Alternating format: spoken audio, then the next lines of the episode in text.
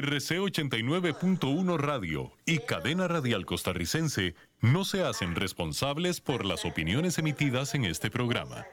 Transcomer, puesto de bolsa de comercio, presenta a las 5 con Alberto Padilla.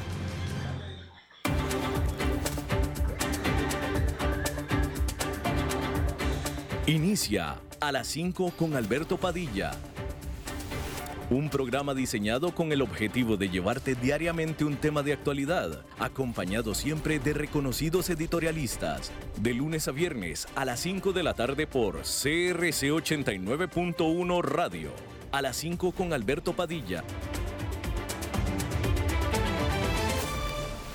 Hola, ¿qué tal? Saludos, bienvenidos a esta emisión de A las 5 con su servidor Alberto Padilla. Muchísimas gracias por estarnos acompañando. Gracias por estar ahí le mando cálidos saludos desde la señal y las instalaciones de CRC 89.1 Radio en San José, Costa Rica, desde donde estamos transmitiendo hasta el punto, en el tiempo y en el espacio en el que usted nos está escuchando, porque estamos saliendo en diferentes vías simultáneamente, por ejemplo en Facebook Live, en la página de este programa, a las 5 con Alberto Padilla. Estamos disponibles en el canal de YouTube de este programa. Estamos también en podcast, en las principales más importantes plataformas para ello. Spotify, Apple Podcast, Google Podcast y otras cinco importantes más. Aquí en Costa Rica este programa que sale en vivo en este momento a las 5 de la tarde se repite todos los días a las 10 de la noche aquí en CRC 89.1 Radio. En esta ocasión me acompaña al otro lado de los cristales, tratando de controlar los incontrolables, el señor Nelson Campos y la producción general de este programa, siempre poderosa desde Bogotá, Colombia, a cargo del señor Mauricio Sandoval. Hay que comenzar diciéndole que el ministro de Defensa de Rusia dijo que sus fuerzas capturaron el poblado de Soledad después de meses de eh, estar luchando con sus tropas y con mercenarios en esta población al este de Ucrania. Mientras tanto, un portavoz ucraniano eh, dijo que las tropas eh, en esta localidad siguen peleando, siguen luchando. Ya acusó a Rusia de eh, dispersar información ruidosa o ruido informativo, tal vez es el mejor término, un ruido informativo. Hay que decir que de ser cierto que Rusia tuvo éxito, marcaría la primera victoria importante en prácticamente seis meses y allanaría el camino para eh, aislar a la ciudad cercana de Bakhmut. La secretaria del Tesoro de los Estados Unidos advirtió que el gobierno de ese país no podrá dar servicio a su deuda tan pronto como en junio, a menos que el Congreso aumente los límites de crédito para el gobierno. Janet Yellen dijo que comenzando este mismo jueves, el gobierno tendrá que comenzar a eh, administrar fondos para quitarlos de un lado y ponerlos en otro, empezar a mover fondos para poder pagar sus cuentas. Aumentar el techo de la deuda de Estados Unidos arriba del actual nivel de 31.400, o mejor dicho, de 31,4 billones de dólares, que es el, el, techo por ley. Por ley, en este momento no se puede aumentar ese techo y ya se llegó a ese techo y se necesita que se suba más. 31,4 billones de dólares se necesita sí o sí, según Janet Yellen, para evitar una... Eh, default en la deuda soberana de los Estados Unidos. El problema es que ahora los republicanos están a cargo de la Cámara Baja del Congreso y ahí los republicanos son y siempre han sido demasiado eh, reacios al gasto, demasiado agarrados si usted quiere. Entonces va a haber ahí un gran problema y digamos que las concesiones políticas que tendrá que hacer el gobierno a los republicanos serán muy, muy grandes. El más grande banco estadounidense, el JP Morgan Chase, el más grande banco por activos, reportó una utilidad al cuarto trimestre del 2022 que creció anualmente en 6% a 11 mil millones de dólares. Eh, gran parte de este buen desempeño se debió al aumento en las tasas de interés y un aumento del de 48% eh, en los ingresos por intereses, porque la diferencia entre las eh, tasas de interés que cobra y que paga el banco, esa es los ingresos que tiene por ese concepto.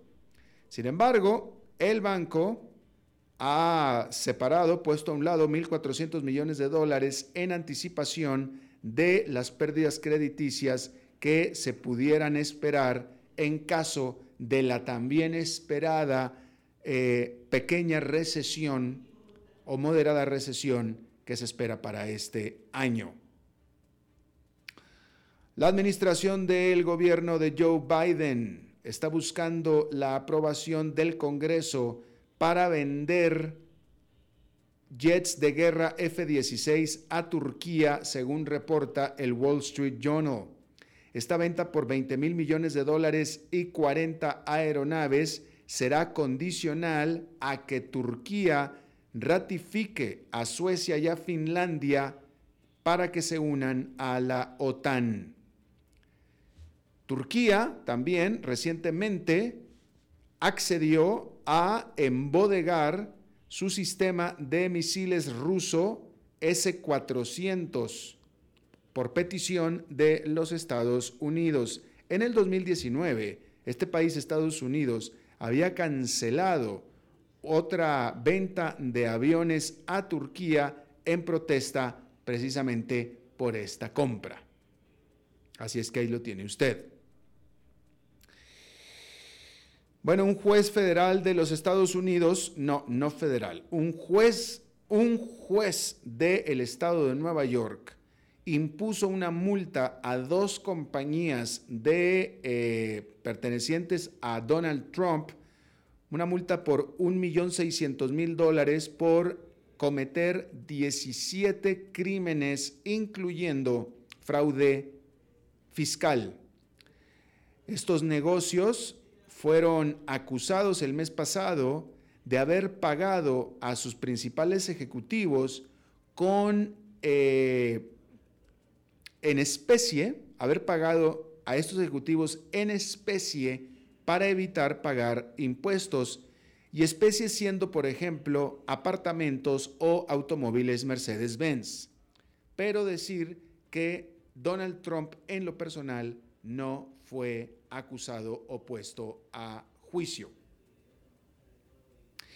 El Ministerio de Justicia de Brasil, o mejor dicho, el ministro de Justicia de Brasil, dijo que la Policía Federal del país le solicitará a Estados Unidos que extradite a su predecesor, a su antecesor, Anderson Torres, eh, luego que este lunes de esta semana, Torres precisamente haya eh, fallado, no haya actuado y no se haya entregado como se estaba esperando.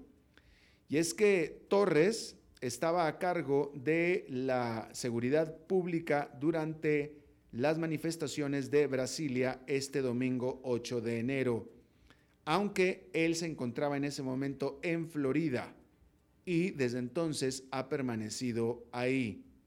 Ya desde entonces fue eh, quitado del puesto que estaba, que ostentaba, y eh, hay una orden para su arresto. No se tiene mayor información si es casual o no es casual que este señor Torres estuviera en Florida justo el lugar donde Jair Bolsonaro, el expresidente, está también en este momento. Esa información no se tiene. Hay que decir que hablando de las dos economías más grandes del continente europeo, la economía de la Gran Bretaña de manera inesperada creció marginalmente, pero creció 0,1% de octubre a noviembre. ¿Y sabe usted por qué? ¿A qué se debe este crecimiento? Bueno, a que los pubs, los famosos pubs, que son estos bares británicos, y los restaurantes, se llenaron de británicos para ver la Copa Mundial. Y estas cifras sugieren que eh, la Gran Bretaña podría, con esta cifra marginal, haber evitado todavía una recesión económica que se define como dos trimestres consecutivos con el Producto Nacional Bruto contrayéndose para el final del 2022. Pero como no se contrajo, pues eso pudo haber evitado una recesión técnica. Sin embargo, las huelgas continúan todavía afectando a la economía de la Gran Bretaña, eh, la cual en general es todavía más pequeña que antes de la pandemia del COVID-19. Pero mire, esto es interesante porque para que vea que una salida a cenar de usted cuenta, definitivamente cuenta. El que usted salga a cenar, el que usted salga de compras, cuenta en los balances generales del país. Porque si usted sale, muy probablemente el resto de sus vecinos, sus amigos también lo hagan y lo hacen, y eso hace la diferencia. Si no hubiera habido el mundial, los británicos no hubieran salido en masa a los pubs y restaurantes a ver los partidos y no hubieran generado este crecimiento económico, con lo cual entonces en lo técnico la Gran Bretaña hubiera caído en recesión. Para que vea usted qué importante es cualquier gasto, cualquier movimiento que usted haga, definitivamente. Y hablando de la economía más grande de la Unión Europea y de Europa en general, porque la Gran Bretaña no pertenece a la Unión Europea, la Agencia de Estadísticas de Alemania anunció este viernes que la economía del país se expandió en 1,9% durante el 2022. Y eso es más de lo que estaban esperando los analistas. Sin embargo, eh, más eh, lento o menor del el aumento de 2,6% del año pasado, que fue uno de los más difíciles de la economía alemana reciente, de la historia reciente, mejor dicho. Y es que la invasión de Vladimir Putin a Ucrania radicalmente hizo reducir las entregas de gas ruso a Alemania. En el 2021, Rusia era responsable de más de la mitad de las importaciones de gas de Alemania. Y un rápido aumento en los precios de la energía, así como los retos que planteó la pandemia a las cadenas de suministros que le provocaron cuellos de botella eh, infranqueables, pues definitivamente implicaron una eh, seria, seria amenaza a la capacidad manufacturera de Alemania, que es tan dependiente precisamente de las manufacturas. Sin embargo, hasta ahora, la economía de Alemania ha podido solventar estas tremendas, brutales tormentas económicas gracias a el apoyo fiscal del gobierno y a un invierno que hasta ahora ha sido más templado de lo normal, que ha mantenido eh, los precios no tan altos del gas. Digamos que le ha quitado presión a los precios del el gas. Aún así, a principios del 2023, Alemania se espera que entre en recesión, lo cual, como decíamos, se define como dos trimestres consecutivos con crecimiento negativo. Sin embargo, también se espera que esta recesión vaya a ser bastante moderada, eh, al igual que la recesión que se espera en eh, el resto del continente europeo. Ahí lo tiene usted. Bien, hablando de Estados Unidos, hay que decir que de acuerdo a el presidente de la Reserva Federal de Filadelfia, Patrick Harker, que publicó en un blog que básicamente lo que publicó y lo afirmó y lo reafirmó es que los aumentos de tasas de interés de tres cuartos de punto porcentual ya terminaron. Eso fue lo que dijo. Dijo que datos mejores a lo esperado muestran que eh, la acción agresiva de la Reserva Federal eh, ha tenido efecto en disminuir el ritmo económico y en combatir la inflación.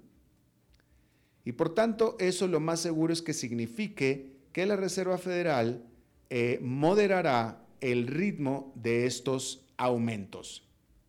Sin embargo, dijo que los aumentos definitivamente continuarán y que, pero que estos serán de un cuarto de punto porcentual de acuerdo a lo que él considera como adecuado. Dijo, el año pasado aumentamos el objetivo de la tasa de fondos federales entre un 4,25 y un 4,5%, y eso es un movimiento bastante significativo y muy rápido, dado que el año lo comenzamos en 0%. Yo espero, dijo, que eh, nosotros aumentemos las tasas de interés varias veces más durante este año, aunque es mi pensamiento que los días en que los aumentábamos por 75 puntos básicos ya con toda seguridad pasaron. Es mi punto de vista, dijo, que aumentos de 25 puntos básicos son apropiados ahora yendo hacia el futuro. Eso es en cuanto al presidente de la Reserva Federal de Filadelfia.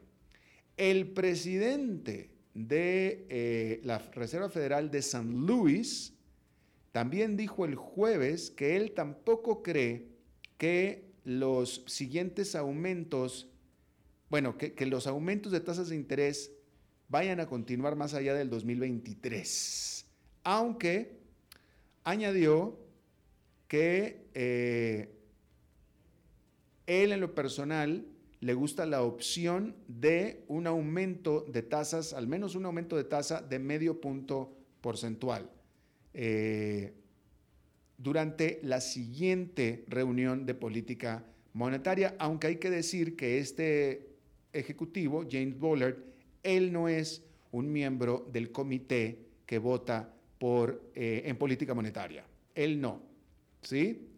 Así es que eh, ahí lo tiene usted. Hay que decir que eh, el mercado espera eh, de, manera muy, muy cargada, de manera mayoritaria, decididamente mayoritaria, en al menos tres cuartos, de, en, en 75%, que el aumento del primero de febrero, que es la próxima reunión de política monetaria, será de un cuarto de punto porcentual. De un cuarto de punto porcentual. Eso es lo que está sucediendo. Bien, todo esto hizo que allá en Nueva York está fuera una jornada positiva con el índice industrial Dow Jones subiendo 0,33%, el Standard Poor's 500 con un aumento de 0,4% y el Nasdaq Composite con una ganancia de 0,71%. Hay que decir, déjeme le digo que Aquí estaba el dato, pero déjeme se lo encuentro. Bueno, pues eh, eh, eh, esta es una, la, semana, esta semana fue una semana bastante positiva para los mercados allá en Nueva York. Antes de una pausa rápidamente, déjeme, esta es una noticia de esta tarde, de casi prácticamente última hora.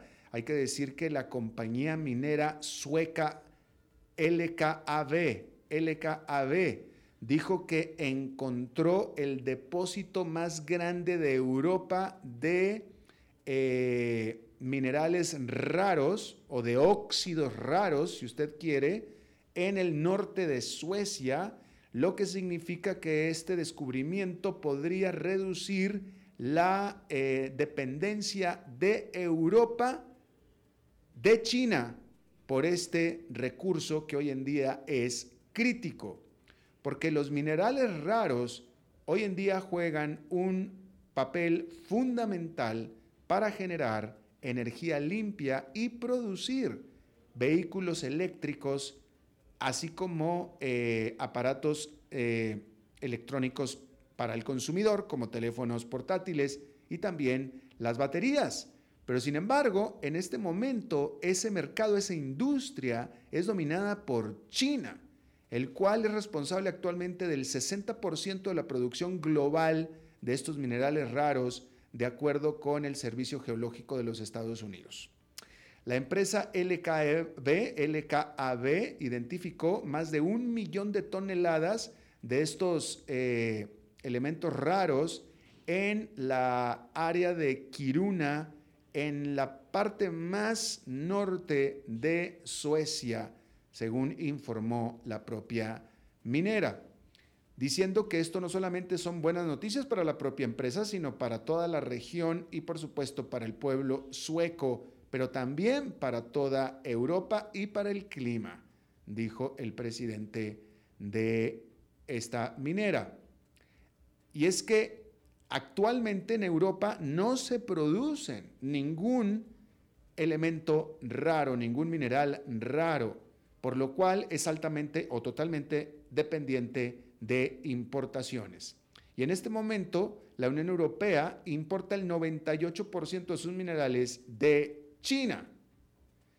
Y todavía se espera que la demanda se aumente mucho más como resultado de la electrificación de los automóviles, eh, lo cual estaba ya generando temores de déficits en estos minerales. Y esta es la importancia de, esta, de este descubrimiento. ¿sí? Y China cada vez es un proveedor más desconfiable, que causa más temor, que esa es la verdad. Esa es la verdad. Y bueno, pues ahí lo tiene usted. Eh, y bueno, pues ahí está. Este, eh, es una buena noticia. Eh, hay que decir que los Estados Unidos, que también ha dependido en gran parte de China por estos minerales, también está buscando el, el aumentar su producción dentro del país o domésticamente, como también está tratando Estados Unidos de eh, eh, ponerse como un fabricante importante en el mundo de automóviles eléctricos. Y por supuesto que en el 2021 la administración de Joe Biden precisamente tuvo como objetivo estos minerales raros eh, entre, como parte del paquete gigantesco que aprobó para aumentar la exploración y explotación de estos minerales dentro de los Estados Unidos. Ahí lo tiene usted. Vamos a hacer una pausa y regresamos con nuestra entrevista de hoy.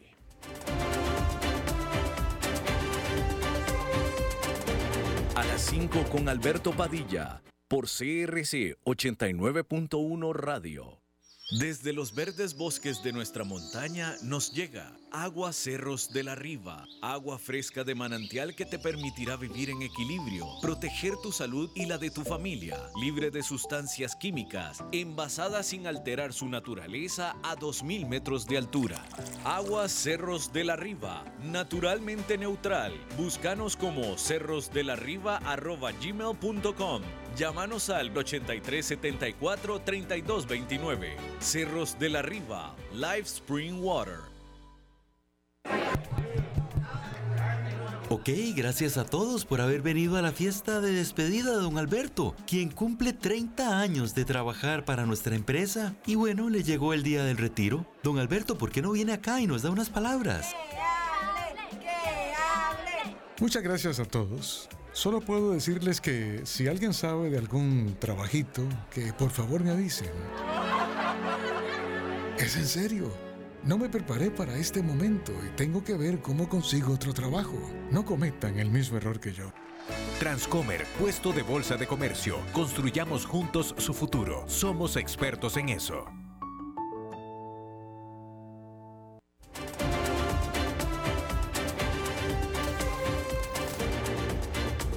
Seguimos escuchando a las 5 con Alberto Padilla. Bien, vamos a hablar de Argentina. Eh, como usted sabe, todos nosotros, usted que me escucha, todos estamos sufriendo de un aumento en la inflación.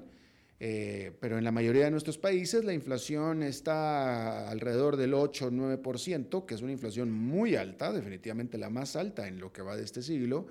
Pero Argentina tiene un problema particular porque este país tuvo el año pasado una inflación del 95% y solamente 5% en diciembre, nada más. Vamos a hablar de esto y le agradezco muchísimo a Roberto Kachanowski que esté con nosotros. Él es eh, economista, él es economista y columnista de temas económicos en diferentes y en diversos diarios de Argentina. Em, Roberto, gracias por estar con nosotros. ¿Qué tal? Buenas tardes. Gracias, buenas tardes, gracias. Eh, Roberto, ayer estábamos eh, viendo que em, el ministro de Economía de Argentina, Massa, se congratulaba como un logro, como una promesa cumplida de encargarse que la inflación de Argentina en el año 2022 no llegara a tres dígitos. Y no llegó a tres dígitos, se quedó un poquito corta, de 95, creo que casi 96%, pero no a 100. Y para él fue un logro. Yo creo que la primera pregunta es, ¿logrará en el 2023 que se quede esta inflación por debajo de los tres dígitos?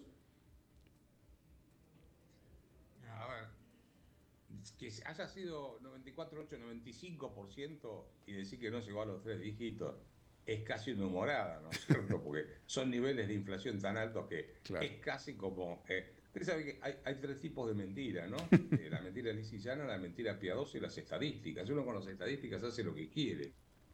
y en este caso, no, no, nos olvidemos que el gobierno tiene pisado el tipo de cambio oficial, o sea, atrasado artificialmente.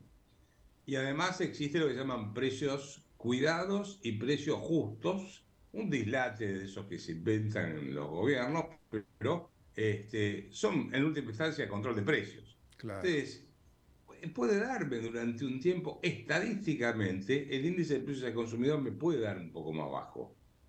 Inclusive, claro, aún con estas medidas, le dio más alto en diciembre que en noviembre, porque en noviembre fue 4,9 y en diciembre fue 5,1.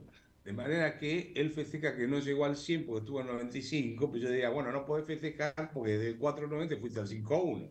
E, es como para debatirlo, pero lo que digo es, atención porque acá lo que estamos teniendo es un eh, índice de precios al consumidor distorsionado en el número final como consecuencia de tener atrasado el tipo de cambio oficial y segundo, eh, los precios eh, controlados, ¿no? Gran parte de los precios controlados claro. de los servicios públicos, precios de productos alimenticios, etcétera, ¿no? Por supuesto. Eh, así que eso dicho como primer punto. Segundo punto, por la forma en que viene emitiendo el Banco Central, por lo menos en los meses de diciembre y en los primeros 10 días de enero, eh, yo diría que va a resultar bastante difícil sostener una inflación de eh, menos de los tres dígitos. A mm. ver, en el mes de diciembre el Banco Central emitió, eh, tomando promedios, ¿no? Promedio de diciembre contra promedio de noviembre, aumentó la cantidad de dinero para la gente, para que la gente entienda, ¿no? Eh, un 9%. Eso es una enormidad. Una, digamos, una, en cualquier país normal es una, una guardangada. Eh, y en los primeros 10 días del mes de enero también emitió un 9% respecto al promedio de diciembre. Así que lo que yo veo por delante es una huida de la gente del dinero. ¿Esto qué quiere decir para el común de la gente? Yo tengo pesos en el bolsillo y sé que la semana que viene con los pesos que tengo voy a poder comprar una lata de atún menos. Entonces anticipo la compra de la lata de atún que tenía que comprar la semana que viene y la compro esta semana antes de que suba de precio o el peso se devalúe más. Entonces tenemos una emisión monetaria de, una, emisión monetaria de pesos que la gente no quiere y se, lo saca rápidamente de encima y eso se va a bienes y se va a el dólar que el dólar eh, libre, digamos así, se disparó en los últimos días bastante, por cierto. De manera que yo, no lo veo controlando la situación, la veo complicadísima. Claro, y, aparte, eh, bueno, eh, comentar que Argentina, como muchos, como lo normal en los países de América Latina, es muy dependiente de las materias primas. La materia prima principal, una de ellas de Argentina, siendo la soja, por tanto, estamos hablando de granos y depende mucho de las cosechas. Y estaba leyendo yo que esta cosecha actual no viene buena. Viene muy mal. A ver, se perdió buena parte de trigo, eh, maíz y eh, la otra que es importante, que es soja. Soja. Eh, hay una sequía fenomenal. De manera que las estimaciones que hay es que se van a exportar unos 14 a 15 mil millones de dólares menos. Eh, del complejo agroalimentario, que tiene que ver básicamente con anilla de soja, aceite de soja, etcétera, ¿sí? Y el, eh, trigo va a faltar. Ahora, ojo porque también falta maíz. Y el maíz se le da a, eh, en los feedlots al ganado para alimentarlo. Entonces, no descartaría que también se dispare el precio de la carne en el futuro, porque no va a haber alimentos ni campos, dado la sequía que hay. Claro. Eh, eh, eh, ahora, esto se da en una situación muy compleja porque el Banco Central no tiene dólares para importar insumos para producir.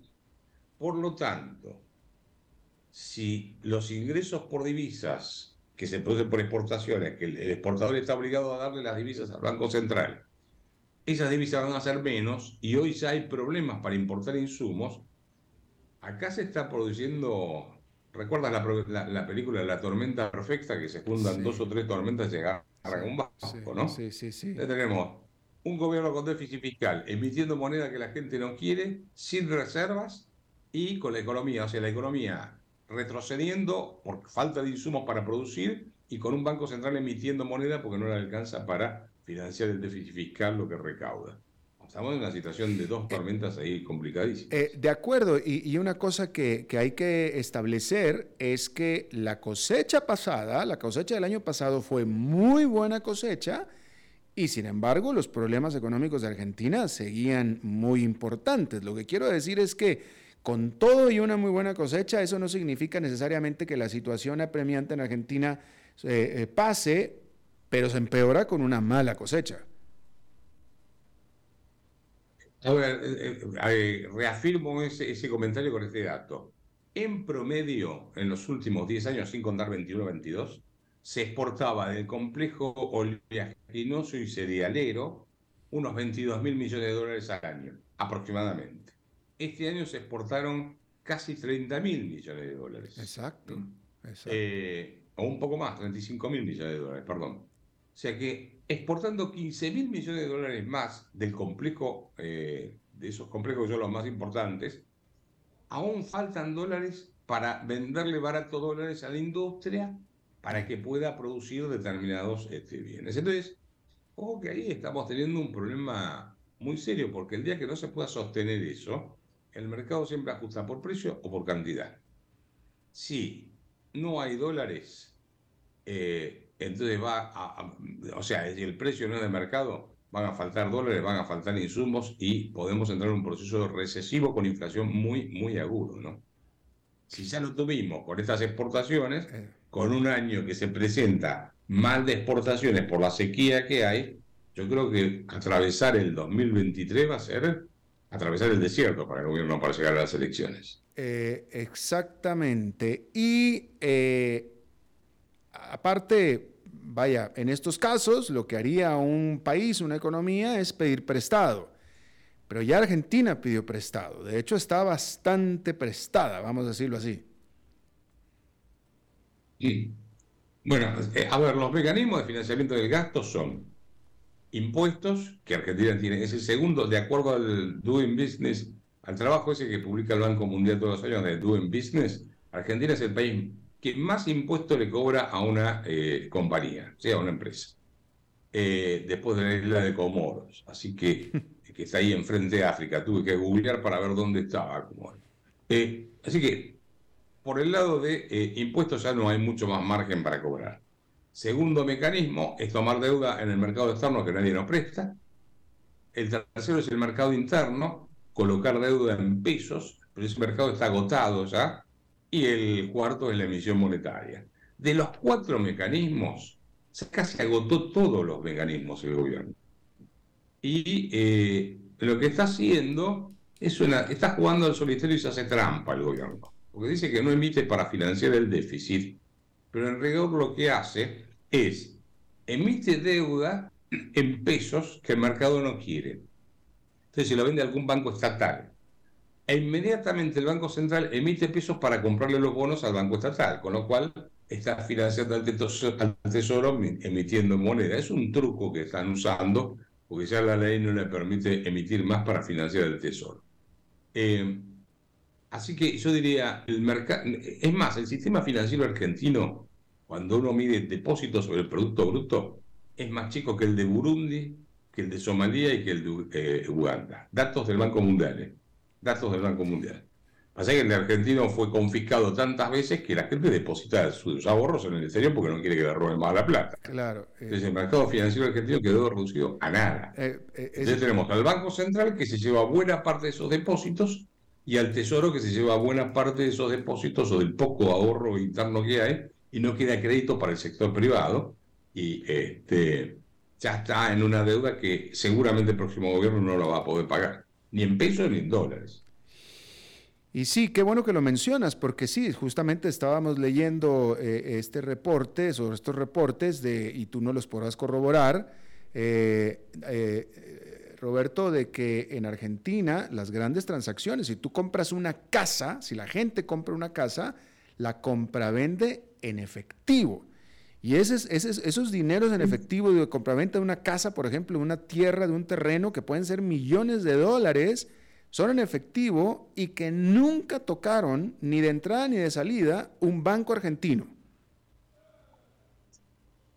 Eh, eh, eh, Argentina es un país, muy, el populismo puede destrozar un país de tal manera que en Argentina uno puede comprar un par de zapatillas en cuotas, pero la casa la tiene que comprar de costado. En cualquier país del mundo hay crédito hipotecario a 30 años para comprar una propiedad, estamos de acuerdo, ¿no es cierto? O la vivienda. En Argentina hay que ir con, no con pesos, hay que ir con dólares inclusive, porque ese mercado está dolarizado por de, facto, ¿no es cierto? De hecho.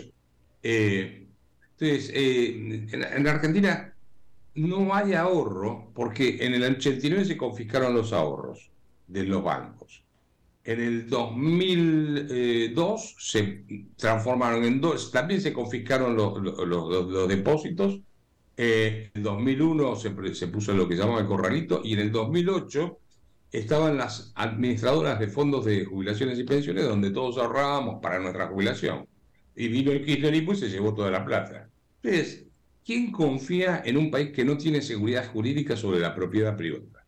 Nadie. Entonces, eso se traduce en que el mercado financiero es mínimo porque la gente no ahorra en la Argentina, ahorra en el exterior, por eso está, Massa está buscando el acuerdo con Estados Unidos para que le dé información eh, de los depósitos que hay en el exterior de Argentina, porque en rigor va a ser muy difícil que esos ahorros vuelvan a la Argentina hasta tanto Argentina no vuelva a mostrar respeto por los derechos de propiedad.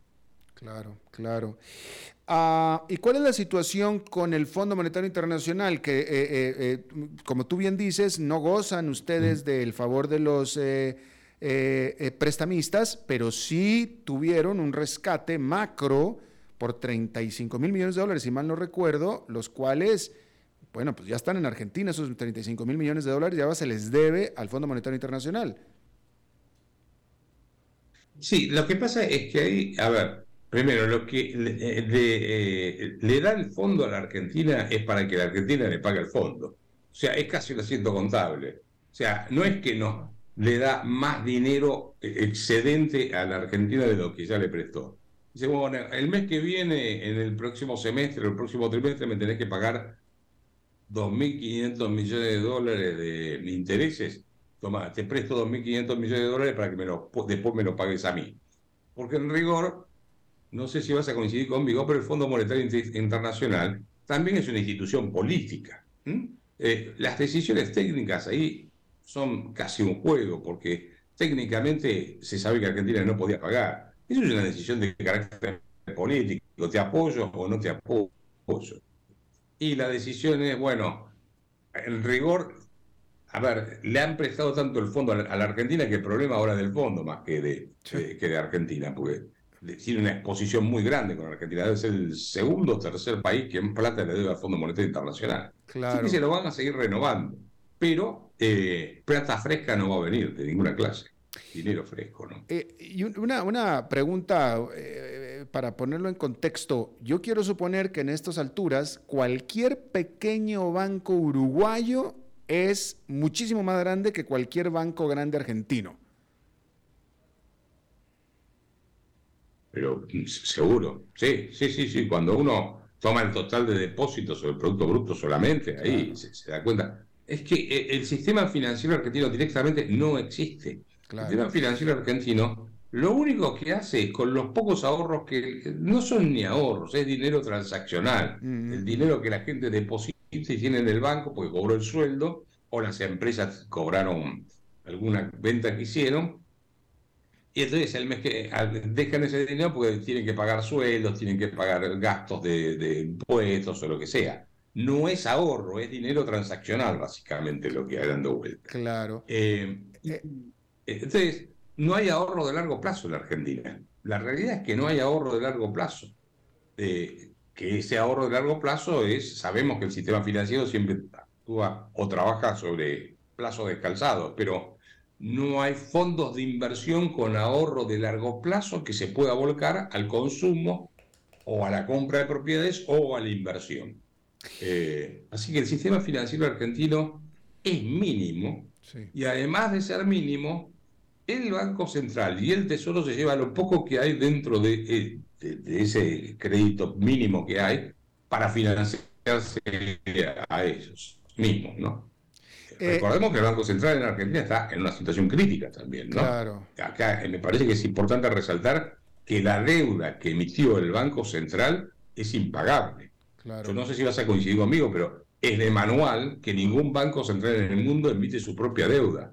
Porque los bancos centrales no tienen, no venden tarjetas de crédito, préstamos personales o comisiones que cobran. No tienen ingresos para pagar si emiten una deuda. Trabajan con la deuda del tesoro. Y estos han emitido una cantidad de deuda que duplica la base monetaria, triplica la base monetaria. Claro. Y ahí tenemos otro problema muy serio.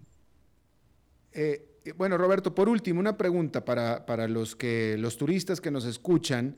Los turistas, pues, necesariamente siempre piensan en dólares. Y déjame te pregunto, para un turista, ¿Argentina es barato? ¿Visitar Argentina es barato? Para un turista que viene a la Argentina. No, un, no, un turista. Un turista. Un, de cambio diferente. No, un, turista internacional. Un turista internacional. ¿Cómo, perdón? Un turista internacional, para nosotros, eh, para los que vivimos fuera de Argentina, ¿Argentina es barato visitarlo? Un turista internacional que viene a la Argentina, si vende sus dólares en lo que se llama el mercado blue, o sea, el mercado informal, Argentina está baratísimo. Mm. Muy barato. Muy barato. Ok, entonces es, O sea, conviene venir a Argentina, pero no vendiendo en el mercado oficial los dólares, vendiéndolos en el mercado blue. Ah, bueno, ahí que en el mismo hotel se lo van a cambiar. Ahí está. Bueno, pues Roberto Kachanowski, eh, economista y columnista eh, en Argentina, te agradezco muchísimo y has charlado con nosotros, muy interesante. Te mando un fuerte abrazo y que tengas un muy buen 2023. Igualmente para ti, gracias. Gracias. Eh, Vamos a corte, vamos a corte y regresamos con más. A las 5 con Alberto Padilla por CRC 89.1 Radio. Desde los verdes bosques de nuestra montaña nos llega agua Cerros de la Riva, agua fresca de manantial que te permitirá vivir en equilibrio, proteger tu salud y la de tu familia, libre de sustancias químicas, envasada sin alterar su naturaleza a 2.000 metros de altura. Agua Cerros de la Riva, naturalmente neutral. Búscanos como cerrosdelarriba.gmail.com Llámanos al 8374 3229. Cerros de la Riva, Live Spring Water. Papi, es Este es el muchacho del que te hablé, Carlos. Ah, sí. Usted es el famoso. este sí, señor. Mucho gusto en conocerlo. Quiero que sepa que mi relación con su hija es algo muy serio. Sí, papá. Estamos listos para tener un futuro juntos. Ah, sí. Pues cuénteme, ¿cómo están sus finanzas? Su portafolio de inversión, sus activos líquidos y el balance general del presupuesto de la pareja. Ya saben, ingresos y gastos. Eh, este, ¿qué cosas? ¡Uy, papi! Sí, porque ya saben, para estar listos, primero hay que prepararse. Transcomer, puesto de bolsa de comercio. Construyamos juntos su futuro. Somos expertos en eso.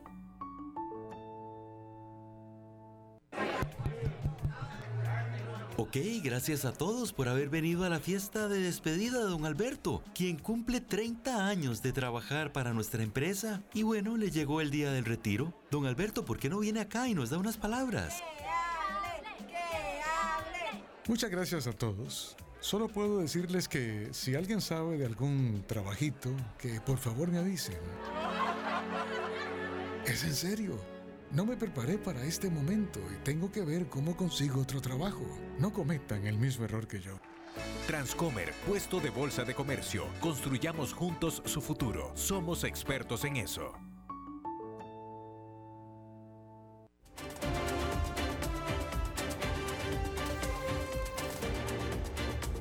Seguimos escuchando a las 5 con Alberto Padilla.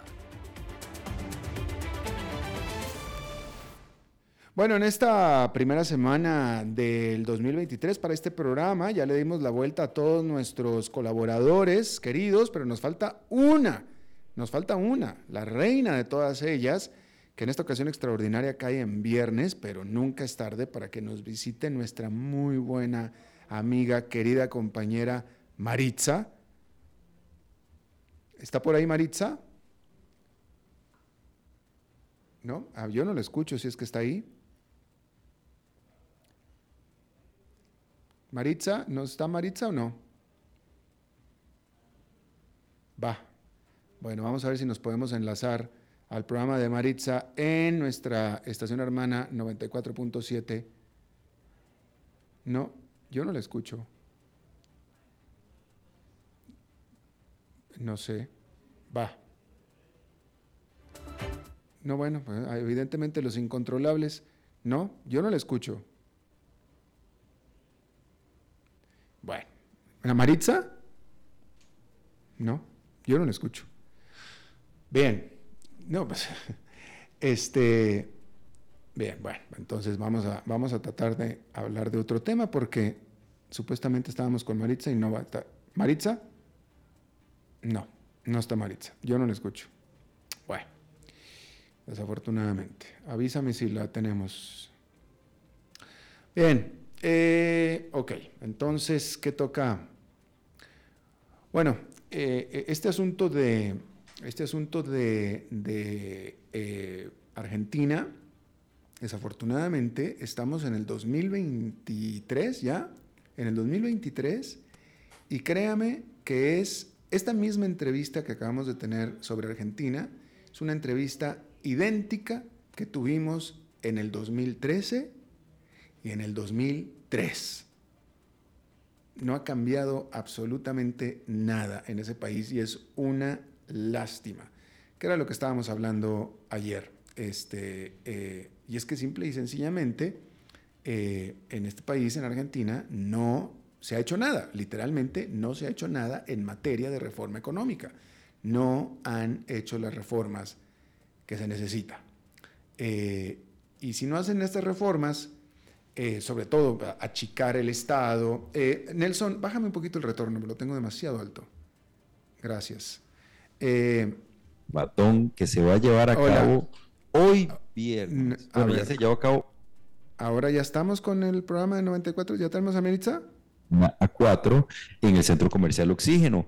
Y si no puedes asistir, también puedes sumarte firmando a la, la petición en ah, justiciamenstrual.com. Muy bien. Ah, caray, justicia menstrual, ¿de qué estamos hablando? Ay, ahí está. Ya, ahora Maritza. Ay, mi amor. Dios mío. Maritza, pero es que hace rato que te estoy presentando. Llevo 10 minutos presentando. Fíjate que yo te estoy, oí todo lo que dijiste y nosotros desde aquí te gritábamos, aquí estamos, bebé. Oí todo lo que decías y cuando me oyes a mí. Qué, qué desesperación, ¿verdad? Ay, eso, fíjate que yo acabo de decir eso, que qué congoja. El, la primera del año, nuestro mañanero.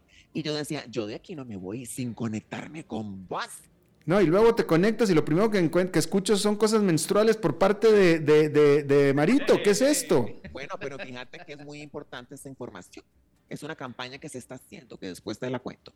Oíme, ay, cabecita, yo estoy tan, tan feliz. No, ya feliz año no se dice, muy, ya muy. No, para nosotros sí, porque es la primera vez que estamos en este año contigo. Sí, sí, es nuestra primera vez este año. Este, hay cabecita y hay mucho chisme, hay mucho chisme. Que el Biden, el Biden está en México. Estuvo, estuvo en México esta semana, sí, estuvo ya en se México. Fue, ya se fue. Ya se fue. Estuvo de, de domingo a martes. Y te voy a decir una cosa, yo estuve muy al tanto, este, yo casi que te iba a decir que yo iba a hacer algún tipo de, de reportaje para vos, de alguno, algún tipo de pase pero de, al final yo dije, seguro este chiquillo está con otros temas, pero te voy a decir, yo quedé impactada. Veme este Huila como está. ¿Será que es que él, no, él no, eh, eh, se, no se me tiró un beso? Oye, oíme, yo quedé impactada, mi amor, de ver. Yo estoy segura que todo ciudadano se va a quejar de su presidente por algo. Así sea que usted viva en Argentina, en Bolivia, en cualquier parte del país, siempre uno va a tener alguna crítica con el presidente. Eso, eso, eso es obvio. Sí. Pero fíjate que yo, desde aquí, siendo costarricense, veo a AMLO y yo siento pena ajena. ¿Por qué? Cuéntanos. a mí se me paró la peluca de ver esta, este protocolo de la visita de Biden a México. Y este AMLO tiene sus mañaneras, que es su, su, show mágico musical toda la mañana. ojalá fuera eh, musical, pero sí. E, e, es, es, es, una cosa divina lo que él hace toda la, la mañanera. Y donde él dio el reporte, él dio el reporte de, de su encuentro con Biden y lo que él, su anécdota, fue que lo dejaron subirse a la bestia. Que la bestia, para los que no sepan, es la limusina super mega ultra blindada. Sí, que sí, posee y que tiene el mandatario de los Estados Unidos que la lleva donde sea.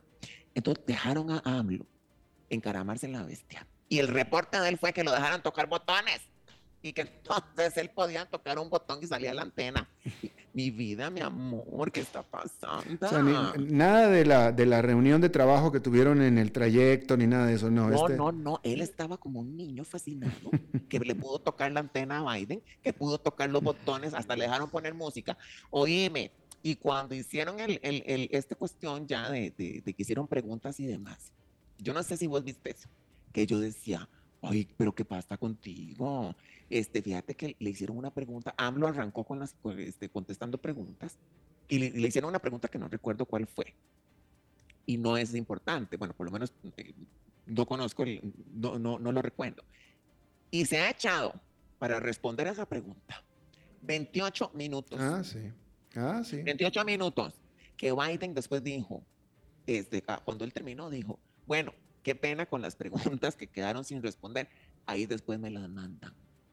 Exactamente, exactamente. Niño, niño, Pero, ay, niño. Definitivamente, pero fíjate que nada más para, para, para acotar algo, porque esto es y importante. acotado todo, todo. No, no, pero esto es importante porque eh, este trayecto eh, del que tú te refieres en La Bestia es Sí. el trayecto del de, eh, el aeropuerto cuando llegó Biden al hotel. Al AIFA que a- llegó. Al AIFA, al nuevo aeropuerto de, de, de- de AMLO, porque es de AMLO, al, Sí, al- claro. al hotel. Y este trayecto duró una hora con siete minutos.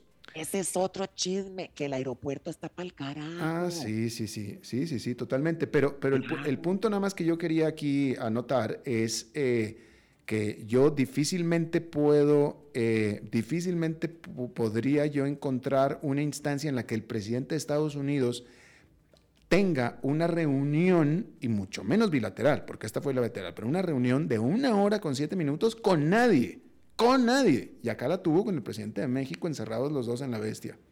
Oye, qué romántico. Pero fíjate que ya supimos que hizo todo el trayecto tocar botones. Por lo visto. Y hizo catas. Este, porque fíjate que ahí llevaban el, el este, cositas de beber. Entonces, imagínate, es que, eh, es que yo, yo no sé, pero a mí me parece que AMLO está como medio senil, ¿no? Sí, pues ah, vaya, no, no, yo no, mira, no, no diría yo que es senil, lo que pasa es que él es lento. La Pero, él es lento. Yo no sé más bien si es estrategia, más bien que es muy inteligente y se sale con estas cositas en las, en las mañaneras este, de, para, no tocar temas que no quiere. puede ser, una, una, una, medida de disuasión puede ser. y una pregunta importante, eh, eh, yo creo que es lo que a mí más me interesa. ¿Cuándo será que me vas a dejar montarme en la bestia? Eh, mi, camionetita es muy modesta, no es ninguna bestia. ¿eh? mi amor, pero eso, eso es lo de mi vida. Eso es lo, eso es lo de menos, mi pequeño cotonete. Y, y, y, y, entrando en temas de que lo que está, no tal vez importantes porque son muy triviales, pero es lo que está pasando en este momento, es trending topic. ¿Qué pensás de Shaq y Piqué? ¿Qué pensás vos? Quiero tu opinión. Es que no, yo, a ver, eh, eh, creo, me pareció ver que hubo un titular de que algo nuevo pasó en este día y de eso no estoy totalmente, yo, yo me quedé en que se divorciaron, fue lo que me quedé. Que, que Chuck la cambió, la cambió por un modelo más, más reciente. Pero si ella, no, no, no es modelo que piqué, que piqué. Que la Shakira hace por 2 de 22, mi amor. Bien bueno, eso es lo que me quedé yo, así es que cuéntanos cuál es el chisme de hoy. No, mi vida, ¿cuál chisme? Si esto viene desde ayer. Ah. Este, la, la, la, la, canción que tiró Shakirita con una letra muy explícita, le tiró a la jugular. Ah, de Piqué, ¿verdad? Claro, entonces fíjate que ella en la canción le dice, le dice, cambiaste un Rolex por un Casio. Y la Casio se le paró de uñas. ¿Y sabes qué le dijo la Casio? Le, le puso un Twitter y le puso, por lo menos la Casio dura para toda la vida. Toma esa. Eso le puso. Y fíjate, ahí veme Pepa, veme Pepa, como, como, como, charlamos vos y yo, este Maxim Woodside. Oíste, entonces fíjate, veme Pati Chapoy, oíme, yo soy Pedro Sola y vos Pati Chapoy. Oíme, y fíjate que no le va diciendo la Casio al Paique que lo va, este, va a ser sponsor. ¿Cómo se dice? Que lo va a, patrocinar. Eso. Ajá. Mm. Entonces la Casio está hartita por las declaraciones de, ay, qué pecado que tiene que ver la Casio. No, bueno, pues es que, vaya, si tú eres una mujer, hombre, o sea, lo que sea, pero que te metes con alguien que está casado, pues eso es lo que te, eso es a lo que te expones, ¿va? Y no será más bien que el casado se metió con la otra. ¿Por, bueno, qué, él, eh, ¿por qué le estás tirando eh, a la mujer? No, ¿Por no. Qué va a ser responsable al hombre? No, por eso dije. Es tan machista lo que estás diciendo. Lo aclaré, Maritza, calma. Hold your horses, Maritza. No, no. ¿cuál hold your horses? No. que no estás viendo que él no sabe. Te salió muy bien, Maritza, te tengo que decir. No, no entiendo de qué. Déjenme vivir. No, no. Lo único que dije es que para el que se meta con alguien casado, eso es lo que se lleva. Problemas con la ex o con el ex, pues así es. Pues, pues, pues eso es lo que este, se... se... te salió como el mostacho, el, el, el, el el, ahí se me están viendo las palabras, el, el, el bigote, este, Y, el, y, el, sombrero de Charlo, se te acaban de salir. Oíme, ¿qué ha pasado? Fíjate que yo le quiero mandar un, un, saludo en este momento y aprovecho para usar estos micrófonos. A todo el team, a toda la muchachada que juega golf con vos. Les quiero mandar un beso a cada uno en su hoyo, en su hoyo en uno. Eso. Ah, muy bien, muy bien. Te estuvieron esperando el otro día preguntando por ti. Sí, mi amor, yo sé. Y fíjate que tuve un eventito este, y fíjate que no pude asistir, no mm. pude asistir, pero quedó apenada. Y pero sí me gustaría que nos reunamos todos los chiquitos, que hagamos algo de sí, les alborotame el panal para conocer. No, ya están alborotados, nada más están esperando que llegues. Este, mostrarles esta grabación que les digo yo que les mando todo mi amor. Seguramente te, están este, escuchando. Conocerlos. ¿Cuántos, con, este, ¿Cuántos palos usas vos? Eh, eh, ¿Cuántos palos se usan en una, en una partida? Ah, oye, qué buena. ¿Sabes que no, no, no, eh, no me acuerdo. No me acuerdo. es que no me acuerdo cuántos son. Pero, ni yo. No me acuerdo, te juro que no me acuerdo. si sos un profesional. No, ahí los tengo yo en la bolsa, pero es que no me acuerdo el número exacto. Pero sí hay un número exacto. Amor, ¿en cuál bolsa? En el bolso de golf. Ah, Oye. el palo, lo tengo en la bolsa, yo, pero niño. Maritza, Este, este, no. ya se te acabó el 20, Maritza. Ay, mi madre. Tu primer 20 del Bueno, pues año. se acaba, se acaba. Este, prendamos vela por el mandatario de este país y por el, el- el- por el de México también. En realidad, por, por, por, por todo el mundo que están viviendo. Este, en, en, en Brasil, que se les guajeringó la cosa También, ocho. también, también, En, efectivamente. en, en Perú, la cosa está terrible con el. ¿Cómo se llama También, este? Este. también. eh, em, Con ay, el de Perú. Pedro el- Castillo. ¿Ah? Pedro Castillo, sí, que Perú. El, Este, con Castillo. Y- Eh, eh, eh, prendamos una vela para que esto se calme a nivel mundial. Besémonos mejor, besémonos. Hagamos el amor y no la guerra, ¿verdad? Ay, qué lindo, montémonos en The Beast. Ok. Maritza, muchas gracias, ¿eh? Te- nos vemos este miércoles, ¿ok?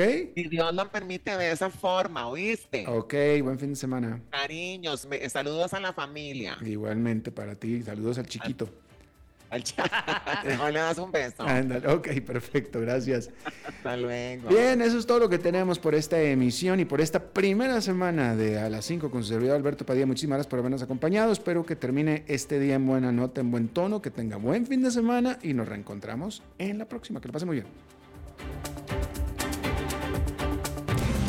Las 5 con Alberto Padilla fue traído a ustedes por Transcomer, puesto de bolsa de comercio. Construyamos juntos su futuro. Somos expertos en eso.